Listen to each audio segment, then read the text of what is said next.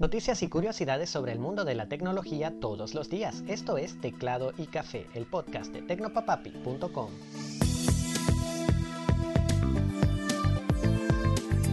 Hola, ¿qué tal? Te deseo un gran día. Soy Alexis y hoy empezamos hablando de CanTV y es que por medio de un comunicado, el proveedor de telefonía más importante de Venezuela informó que su asistente virtual Katy atendió 1.343.000 solicitudes de atención por medio de su página oficial.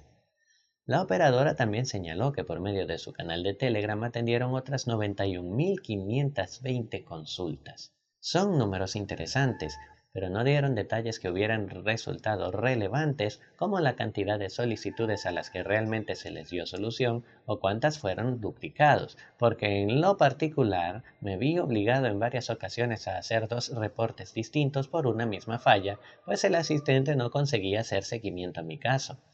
De cualquier modo, CanTV celebró por medio de ese documento el avance en la digitalización de la atención al cliente que aseguran acelera los procesos y reduce los tiempos de espera. El fabricante de pantallas chino BOE podría perder una orden de compra de Apple por cerca de 40 millones de pantallas para el venidero iPhone 14 por culpa de una pequeña mentirilla. La razón, Boe encontró problemas para seguir al pie de la letra el diseño demandado por Apple, por lo que decidieron modificarlo ligeramente para hacerlo más fácil de fabricar y conseguir un mayor número de productos certificados. Lo cierto es que, por supuesto, Apple terminó dándose cuenta, no sé qué esperaban, y decidió poner en pausa su orden. El fabricante intentó justificarse, pero claro que Apple no estuvo muy convencida con la explicación. Ahora, al parecer, los de Cupertino estarían considerando entregar esa orden a Samsung, que es, junto a LG, uno de los más importantes fabricantes de pantallas del mundo, y OVE podría perder lamentablemente una buena cantidad de dinero simplemente por no ser honestos.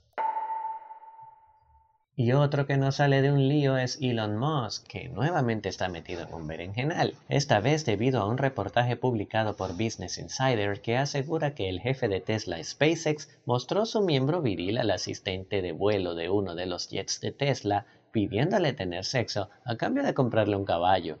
Según el reportaje, Musk habría resuelto el asunto en privado, ofreciendo 250 mil dólares y la firma de un acuerdo de confidencialidad, pero una amiga de la presunta afectada habría filtrado la noticia. Musk se defendió como siempre lo hace por medio de su cuenta en la red social Twitter, donde negó las acusaciones y calificó el reportaje de ridículo, refiriéndose al escándalo como Elon Gate. A consecuencia de estas acusaciones, las acciones de Tesla cayeron en bolsa, traduciéndose en una pérdida de 10 billones de dólares para el magnate, que ya tiene otro drama abierto con la oferta de compra de Twitter, que si va, que si no va, que si todavía no sabemos. Toda una novela el señor Musk.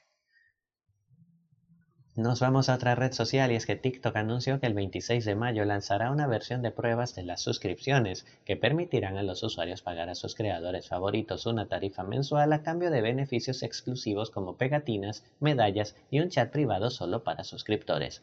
El anuncio fue publicado en el sitio oficial de TikTok para creadores y fue recibido con entusiasmo por los autores en la plataforma, quienes celebraron la posibilidad de empezar a recibir un ingreso fijo mensual y no depender solo de propinas y patrocinios.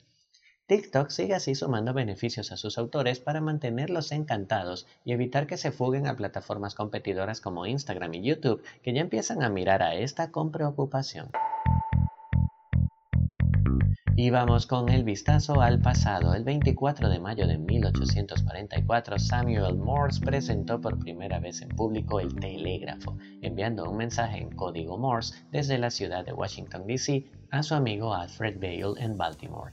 Esta fue la primera demostración pública, pues ya se habían hecho las pruebas privadas seis años antes, pero el gobierno de Estados Unidos se tomó ese tiempo junto a una inversión de 30 mil dólares para atender la línea de telégrafo de 128 kilómetros entre Washington, D.C. y Baltimore que Morse y Vail usaron. Con el tendido de esa línea y el envío de aquel primer mensaje, un extracto del pasaje bíblico números 23-23 se dio inicio oficialmente a la industria del telégrafo en los Estados Unidos, el primer medio de comunicación instantánea de la historia. Y así llegamos al final del episodio, gracias por acompañarme. Recuerda que puedes recibir cada entrega directamente en tu teléfono buscando y suscribiéndote a Teclado y Café en Apple Podcast, Google Podcast, Pocket Cast, Anchor, Spotify e iVoox. También puedes dejarme tus comentarios, dudas y sugerencias a través de arroba tecnopapapi en Twitter, Facebook e Instagram o por correo electrónico a hola tecnopapapi.com. Un super abrazo y hasta mañana.